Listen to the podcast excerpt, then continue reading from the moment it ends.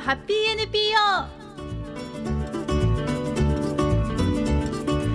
これからの30分間京都で活躍する NPO や市民グループからゲストをお招きし具体的な活動や思いを紹介していきます。この番組では活動の情報を皆様にたっぷりお届けしていきますのでどうぞご期待ください。リスナーの皆さんこんにちは。本日のナビゲーターは京都 NPO センターの土坂典子です。どうぞよろしくお願いいたしますえー、本日は、えー、龍谷大学の、えー、政策学部政策学科で活動する、えー、流星ギャップの、えー、2つのチームの皆さんに来ていただいています。えー、以前もですねあの1月末ぐらいの放送でお届けしました、えー、輝く学生応援プロジェクトのですね、えー、輝く学生応援アワードに、えー、入賞してくれた団体です。そして、えー、一つの団体はその入賞した取り組みを引き継ぐというですね後輩団体の皆さんにも来ていただいております。ではこれからの30分間どうぞお楽しみに。この番組は京都 NPO センター働く人たちの生活をバックアップする近畿労働金庫 NPO 法人 U プロジェクト京都の協力でお送りしています。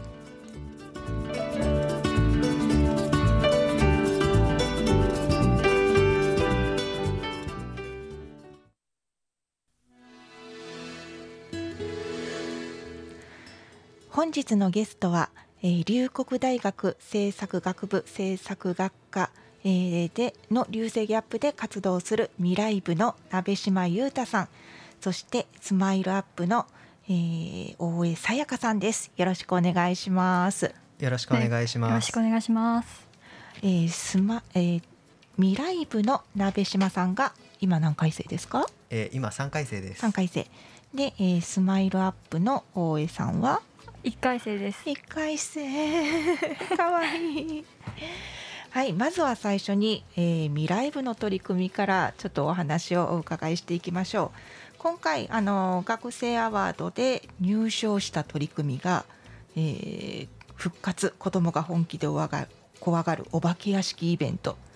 ということですけれども、えー、スマイ違うな未来部はお化け屋敷をする団体ですか？いえ、えーと、お化け屋敷も含めた、うん、えーと、子どもたちを、えーとえー、がのびのびえできる環境や思い出づく、うんうん、えーと、将来思い出してもらえるような思い出作りを、うん、えー、目標にして頑張る活動です。あ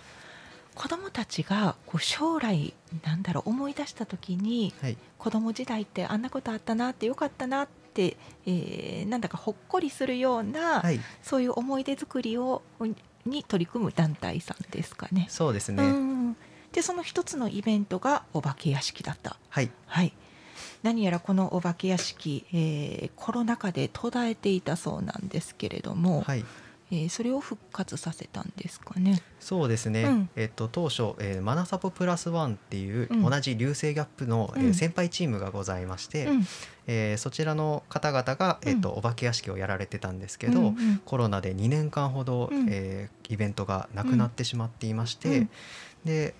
そのと、えー、亡くなっていた時期に、うん、えっと、子供が、えー、やってほしいっていうのをそうよね、はい。うん、やあのお声をいただいたので、うん、えっと、去年、えー、の去年の夏にお化け屋敷を復活させた形になります。うん、えもともとは何かどこかの学校を借りてやっていたの？それとも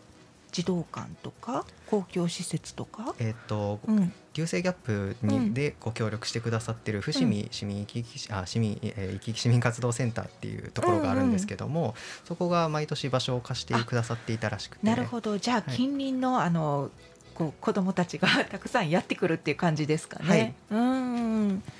それはあの子どもたちも多い地域ですし、何かあの思い出に残ってコロナ禍の前はあれがあったのにっていうようなね、思い出に残っていたかもしれないですね。はい、うん。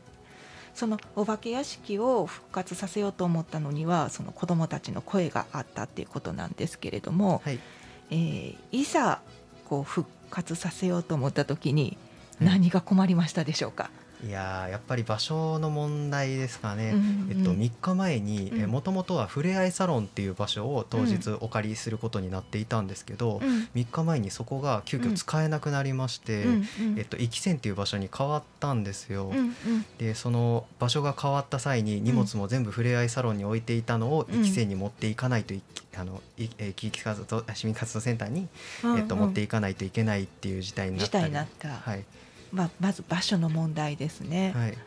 何かこうお化け屋敷の企画は先輩からそのマナサポプラスワンの先輩たちから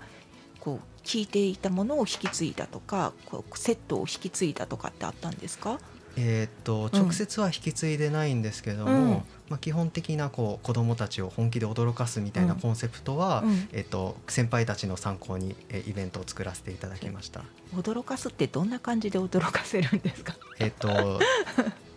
通路があってそこでこ、うん、えー、とお化けが追いかけたりとか、うんうん、えっ、と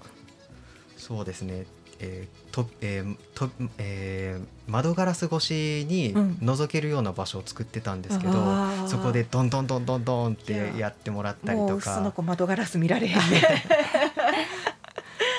はい、なんかあの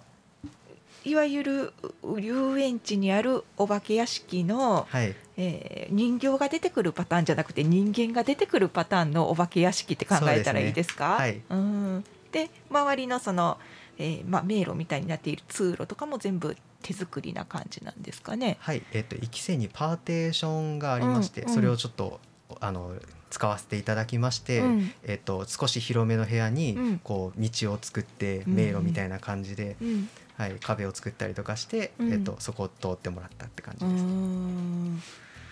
その、まあ、人もいるし、はい、大掛かりなこう道具とかセットとかも必要になってきて、はい、でそれ全てが、はい、えー、ものとして先輩たちから引き継いだわけではないってことですよね。そうですね。うん、えっ、ー、ともの自体はもうすべて僕たちの方で準備しました。準備して、はい、あこれ復活って言って本当にこう再生ですよね。なんか引き継いだ話ではなくてもテーマだけ、はい、うん、スタンスだけ引き継いで、はい、えー、ゼロから新しく作ったっていう話ですね。はい、うん、でそうやって準備した、えー、お化け屋敷のイベントが何やらさっき3日前に場所が使えなくなった。そうなんですよ。もう急に、うん、えっ、と人のポジションだとか、うんうん、どこで何を驚かせるだとか、うんうん、あとはふれあいサロン全体をお借りさせていただいてて、うんうん、え部屋が2つあったんですけどその部屋ごとにちょっとこ驚かすコンセプトみたいなのも作ってたんですけど、はいはい、全部2日、えー、3日前にお邪になりまして。あいきいきセンターにはあのふれあいサロンっていうのがね併設されているんですけれども、はい、和室とかあの、まあ、ちょっとしたこう集まりの場所、えー、談話室ささわし茶話室みたいな、はい、えー、ものが多いんですけれども伏見き線の、えー、サロンは和室？えー、伏見行き来のところは、うん、えーと、奥に少し広めの多目的室みたいなのがありまして、うん、まあ、そこをお借りして、はい、えー、イベントを実施させていただきました。えーと、変わった場所が大きな多目的室っていうことかな、えー、サロンサロンでも多目的室だった？えー、サロンは多目的室も、うん、えーと、もう一つ和室の部屋もあるんですけど、うん、両方使わせていただくことになってました。うんうん、でもやっぱりサロンだからそんなにあの広いわけではないよね。そうですね、うん、で部屋を分けて本当はイベントを実施しようとしてたのに、はい、えー、そこが使えなくなったから、はい、えー、今度移った場所はどんな場所だったんですか？えっと、もともと、えっと、すみません、ふれあいサロンの説明が少し足りてなかったんですけど、ふれあいサロンは、うん、えっと、両端に大きな部屋が2つあるという形で、それを、えっと、ほえ細い通路が、ええー、通ってて、うん、っていう形、ちょっとすみません、ちょっと説明が入ら構造自体がちょっとなんか、あの、構造自体を活用して要はお化け屋敷のテイストを作れるような場所だっていうことですよね。はい、そうですね、うん、で、えー、一方変わった、はい、新しく変わったこっち3日前にこうここを使ってくださいってなったお部屋はどんなお部屋だったんですか？えっとそうですね。もう本当にただ広いだけの部屋というか もうほんあの和室だとかするとやっぱりこう雰囲気出るじゃないですか、暗くしたりするだけでも。下が畳なだけでも、でも普通のこう、えー、とマットのが引いてあって、もう本当にあの机が端っこの方に少しだけ置いてあるみたいな感じの、そうですね。もう本当にただ何もない部屋って感じの、はい、その何もない部屋を前にどうしました？途方に暮れるよねまずね。もうはい。途方もうそのあの連絡が来た時は、もうどうしようっていうのをチームメンバーと話してて、うんうん、もう今までのこう雰囲気づはい、和室だったらこういう驚かし方したらすごい怖いよねとかいうのが全部おじゃんになってしまったので、うんうん、はい、もう一からのこうこうコンセプトとかも一から考え直してって感じですよね。うんうんうん、その考え直す中でこう小道具を変えなくちゃとかセットを変えなくちゃっていうのもあったのかしら？えっと、なるべく既存のものを使って変更できるような形には、できた？まあ頑張りましたそこは、はい、作戦があったのかななんか。いや特にそういうのはなくて、うん、まあ2日前に知ったら大丈夫かなと思ってたんで、うんうん、まあギリギリ間に合った感じですかね。た。で実際にまあ2日間で大掛かりなその準備変更をして、はい、えー、なんか徹夜もしたんですかね。そうですね、うん、とあの場所移動ってなったんですけど、うん、そのコンセプト作りなのなんかは、うん、えっと、夜遅くまで2時3時ぐらいまでずっと話し合って、えっと、変更のそこあのことを話し合ってました。で実際にお化け屋敷して子供たちは本気で怖がってくれましたか？はいあのめちゃめちゃ怖がってましたね。あよかった、はい、ビビって泣いてるぐらい？いやもう進めないとかいう声も聞いたりとかして。かなりやね、はい、本気泣き？えーと、泣いてる子はいなかったですけども、うん、入りたくないっていう子はいましたね。なんか雰囲気がもう怖い雰囲気が伝わってるねんね。はい、うんえ実際にあの何人の子が参加してくれたのかな、えっと、小学生自体は21人の,、うん、あのこあの子どもたちが参加してくださいました、うんうん、えっと、それ以外にもその兄弟だとか、うん、保護者なんかもこう直前であの飛び入り参加みたいな形で参加してくださって、うんうん、えっと、最終的には30人弱ぐらいはあの入っていただけたんじゃないかな。こうやったコロナ禍でね何かあの引き継ぐ中でこうちっちゃいところからまた再再スタートっていうのが多いですけれども、はい、21人、えー、子供が来てくれて本当良かったですね。はい、こう活動を通して何か いろいろなこう変更とかもありましたけれども、はい、えー、鍋島さんがやってきた未来部の活動はもちろんこのお化け屋敷イベントだけではないですよね。はいえー、いろんなその3年間の活動っていうのを通して、はい、何か鍋島さんがこう感じたこととかっていうのを教えてもらえたら。そうですね、うん、やっぱり学生活動っていうのすごく難しいなっていうのはすごく感じさせていただきました、うん、子供をとどうしても関わる活動になりますので、うん、あのやっぱり保護者との理解をどうするか、地域との理解をどうするか、責任どうするかっていうのをこうどうやったらいろんな人まあのと協力して、こう共同開催とかもうちょっと学生の弱点じゃないですけど、まあ、そういうのをどうやって克服してか子どもたちと関わっていけるのかっていうのを考えるのがすごい難しくもあり私は勉強にもなった点かなと思います。なんかいろいろこう失敗もできたりしてよかったですね。そうですね。うん、はい、えー、今、えー、未来部の、えー、お化け屋敷イベントをお話をお聞きしました、えー、後半はですねこのお化け屋敷イベントを引き継ぐスマイルアップさんのお話も聞いてみたいと思います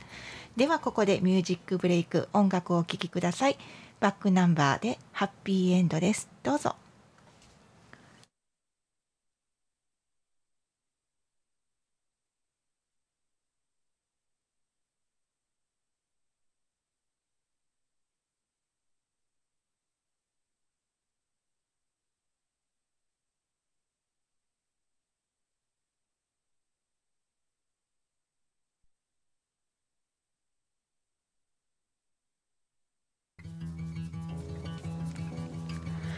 本日のゲストには龍谷大学政策学部政策学科流星ギャップで活動する、えー、学生チームの皆さんにお越しいただいています、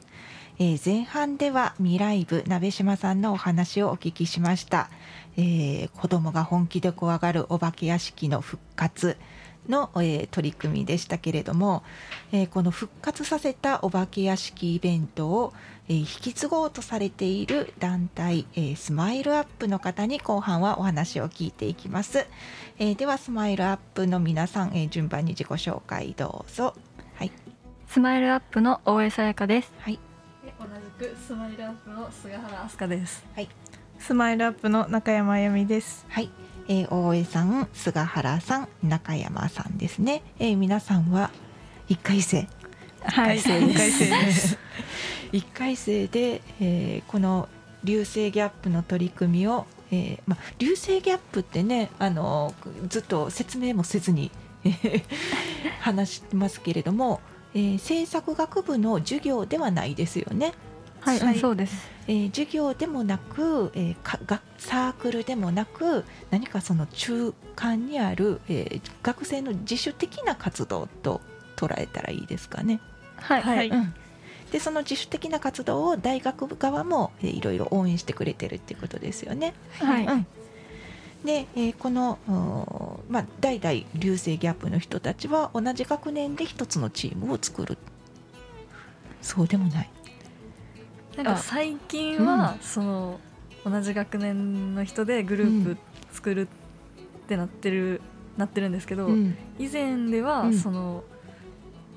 なんだろう一つのグループがあ,、あってそれ、そこに新しく入ってきた流星ギャップに入ってきた新入生の子が、そのグループにまた入って引き継いでいくって形も昔はあったいや本当にこうだからサークルみたいな活動があったってサークルみたいな団体があったっていうことですよね。はい、はい、で今はあの同じ学年の子たち同士で、えー、やる取り組みが多いからだいたい3年間で一つのこうプロセスが終わるっていう感じで考えてますか？あ でもなんかその後輩をどうするかっていうのもまあ話をされてて、それを考えたらその3年間で終わらないなとか考えてるんですよ。なるほど。でまさにこのお化け屋敷が、えー、チームは変わるけれども取り組み自体は引き継ぐっていう流れですね。はい、はい。えー、スマイルアップは、えーまあ、未来部と同じようにねお化け屋敷だけに取り組むものではないと思うんですけどスマイルアップはどんなテーマで活動してるんですか？子どもの、うん、なんか普段の小さな悩みとかを解決できたらいいなと思って結成したんですけど、うんうん。うん、まあ、そのきっかけになってくれたのは、大江さんがきっかけになってくれました。うん。うん、何をきっかけになった まあ私の,、その今までの経験の中で、その第三者の方がその話しやすかったとか、そうね、そのその経験とかを生かして、その自分も助けになれたらなと思って結成しました。要は大あの先生でもなく親でもなく、えー、兄弟でもなく、えー、知り合いでもなく何かちょっと遠い、えー、斜めの関係の人に、えー、子供ってこう話をしやすい時がありますよね、はい、そういうことですよね。そういうことです。でそういう場を作ろうとしてるのかな今。そういうことですね。そうですね。言うはやすし行うは形ですけれども1年生の皆さんこれからあの、まあ、どんな取り組みしていきたいなと思ってるんですか？今本当にお化け屋敷みたいな、うん、その季節にあるイベント、うん、そのまあ、日常的ではないんですけどその、大きいイベントをして子どもたちに楽しんでもらったり、うん、でもただそれだけだと、うん、やっぱりその子どもが抱えている小さい悩みとかを話してもらえる存在にはなれないので、うん、やはりその日常的な、何か日常的に子どもと関わっていけるようなイベントをやっていきたいなって今考えています。きっとねイベントだけ打つっていうのではなくていかにそれを日常化させるかっていうところはポイントですよねきっとね。はいさてその、まあ、イベントも一つのねあのきっかけ作りとなるかと思うんですけれども、えー、お化け屋敷イベントの復活劇こうあたふたとした復活劇をですね間近で見られていた皆さんあ皆さんじゃないんだな大江さんが、えー、その場所が変わったりっていうのを間近で見られていて鍋島さんがあたふたするところを見てどう思いましたか？いやこんな漫画みたいな展開があるんかなと 驚きました。鍋島さん呆然自失としてた？いやなんかああって感じで机にちょっと、まあ、倒れかかってたんですけど ようそれを引き継ごうと思いましたね。いやまあこんなことが起こったら怖いなとは思ったんですけど、うん、でもそのまあその小学生のこと小学生がその、うん、まあやってほしいっていう意見とかが聞いてたって言われたんで、うんうん、その意見も、うん、まあ私たちがやらないとなって感じで。責任感やね。いつも大江さんってこんな責任感強いの？えもう一番、はい、責任感あるしも頼りになるリーダーやもんね。いや うん、で何かこう先輩が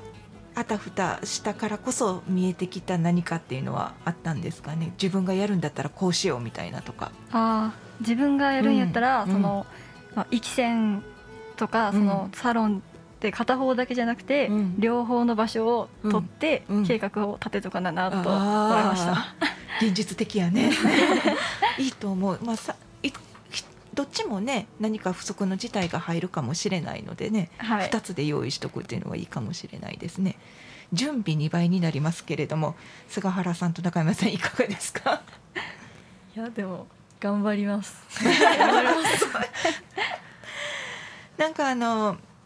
流星ギャップってね先ほども言ったようにサークルでもなく、えー、授業でもないので本当に学生のね主体的なその気持ちの部分に、えー、任されている取り組みですけれどもやっぱりみんな学生のうちってねいろいろこうゼミもやらなくちゃとか何かアルバイトもしなくちゃとか、えー、それから就活に向けて準備しなくちゃとかいろんなこう人生のねを変えこう人生の岐路にあるからこそ、えー、起こってくるような、えー、選択肢っていうのがあるかと思うんですけれどもその、えー、選択肢たくさんある中でこの流星ギャップの活動をね、えー、優先順位をこう一番にするっていうのはすごく難しくないですか？難しいです、難しいです。そこでこういろんなイベントをやっていくっていうことをさっきおっしゃってましたけれども何か活動の中でこう具体的に工夫してることとかあるんですかね？他のチームは、なんかなかなか集まれないとかっていう声をよく聞くんですけど、うん。うん、スマイルアップはそんなことないなって感じていて、うん、まあその工夫として、うん、私たちは毎週水曜日に3限以降は講義も入れないバイトも入れないって決めていて週1でミーティングできるようにしているのと、まあ、ミーティングができないとかもっとミーティングしなくちゃいけないなっていう時は、うんうんうん。どうすんの？家でみんなで夜通話して話し合ってます。あそう。はい。寝る間を惜しんでやるってことだよね。あでなんかそういうこう雰囲気がこのスマイルアップには1年生の今の段階ですでにあるっていうことやね。そうなりますね具体的に活動がまだ決まってるわけでもないんだけれどもやりたいっていう気持ちはなんかもうみんなの中にあるんだよね。はい、はい、楽しみあの来年もまたこの京都ハッピー NPO 出てくださいね。その時にはこう活動具体的な活動がね、はい、おそらく見えてきてるよね。多分そうだと。ね、いやすごく楽しみ。さてあのまだ活動は具体的な中身は決まっていないけれども2回戦になったらどんなあのなんていうのかな？どんな人になっていたいですかね？あ私はあの、うん、ペース配分ができるリーダーすごい。配分したいですね。管理職みたいな。リペース配分っていうのは他のみんなのペース配分？まあ他の人はまあ自分の中のリズムがあるんで、うん、まずは自分がその全部全力で一つのことに取り組んでしまう性格なんで、うん、それだと他のことがそういうことか、はい、はいはいなのでその全部のことにちゃんと分け隔てなくできるようにペース配分をしたいなって考えてます。うん、なるほど。じゃあ菅原さんいかがでしょうか？え私ももう大家さんと同じくペース配分をちゃんとしたいなって思ってるし、結構現実的だね えきっとその、うん、学年が上がるとまた他に興味があること増えてそれやりたいなって思うこといろんいろんなことやりたいなってなると思うんですけどやっぱそのけじめをつけるっていうかこうこれはやるって決めたことはできるようになりなりたい。なりたいですね。最後中山さん私はなんか段取り力をつけたいなと思っていて、今回12月にクリスマスイベントを開催させていただいたんですけど、その時に未来部の先輩に早くちゃんと計画しといた方がいいよって言われたのに、遅くなってしまったので全て 段取りを段取り力をつけたいです。なんか皆さんすごく現実的でこう地に足をつけたね。あの感想を聞けたので本当に次,、えー、次年度が楽しみになりました、えー、またこの番組に来てくださいね。ありがとうございます、では本日のゲストは未来部より鍋島裕太さん。スマイルアップより菅原飛鳥さん。中山あやみさん、えー、大江さやかさんでした。えー、本日のナビゲーターは京都 NPO センター土坂のり子でした、えー、本日はありがとうございましたリスナーの皆さんまた次回をお楽しみにこの番組は京都 NPO センター働く人たちの生活をバックアップする近畿労働金庫 NPO 法人 U プロジェクト京都の協力でお送りしました。